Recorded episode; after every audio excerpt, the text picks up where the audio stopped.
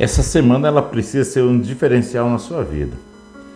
É importante você assimilar tudo aquilo que Deus está falando, aquilo que Deus já vem falando com você, e não só aqui por aquilo que você está me ouvindo, mas talvez por situações que Deus está trabalhando em você. Amém?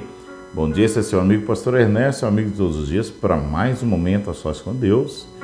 E eu quero compartilhar com você Hebreus capítulo 11, versículo 4, que diz assim: Embora esteja morto por meio da fé, ainda fala. Qual a maior herança que eu posso deixar para minha família ou para a sociedade? Pense um pouco nas, nas minhas coisas que construímos. Pense um pouco naquilo que você tem feito. Pense um pouco é, nas suas realizações. Será que não são castelos de areia? A riqueza que as pessoas levam a maior parte da vida acumulando, pela qual matam, criam inimizades, deixam de se relacionar com o próximo, não curtem a família, nem acompanham o crescimento dos filhos, é, que às vezes é, é, deixa de viver momentos bacanas, é, sei lá, são tantas coisas. Será que isso não são castelos na areia? Podemos fazer como as crianças que constroem seus castelos nas areias. As ondas desmancham e uh, as águas vêm, o vento sopra, mas mesmo assim eles continuam brincando. Eles são inocentes. Assim, quando a onda do tempo destruir nossos castelos, devemos continuar caminhando com esperança e fé. Algumas árvores, elas são centenárias. Quando elas chegam a ser frondosas, geralmente já não podem ser vistas por quem as plantou, os quais nem chegam a desfrutar de suas sombras. Quem planta uma dessas árvores está pensando mais nos outros do que em si mesmo. Você é capaz de investir em coisas que nunca poderá ver? A vida vale mais a pena quando construímos histórias, estabelecemos valores que podemos ser contados e praticados por gerações.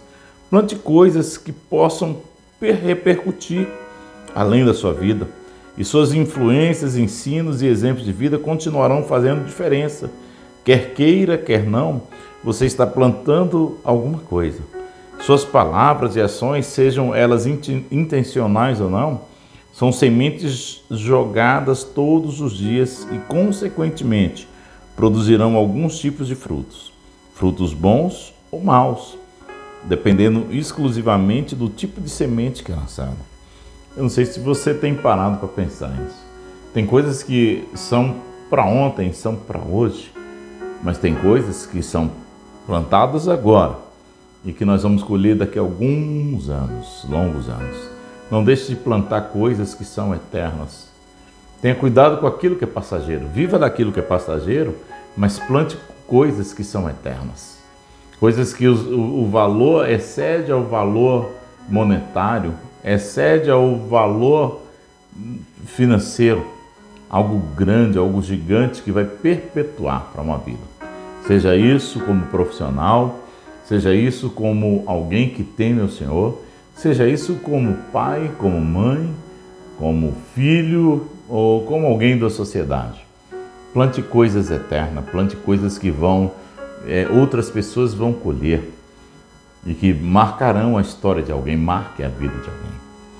Quero orar com você que nesta, nesse dia você possa refletir sobre isso. Que haja uma herança que não pode ser palpável, mas que pode ser vivida. Amém? Que pode ser deixada. Que o Espírito do Senhor te venha te encorajar a ser uma pessoa que lança sementes para o futuro, para a eternidade. Pai, no nome de Jesus. Obrigado por esta palavra, obrigado por esse dia. Deus, que eu possa plantar coisas que, que reflitam num bom futuro, na alegria, na saúde, no crescimento, ó Deus, no fundamento na vida de pessoas. Que eu possa ser uma benção que essa pessoa que me escuta também possa começar a lançar sementes e plantar sementes intencionais para a vida, para uma vida. No nome de Jesus. Amém.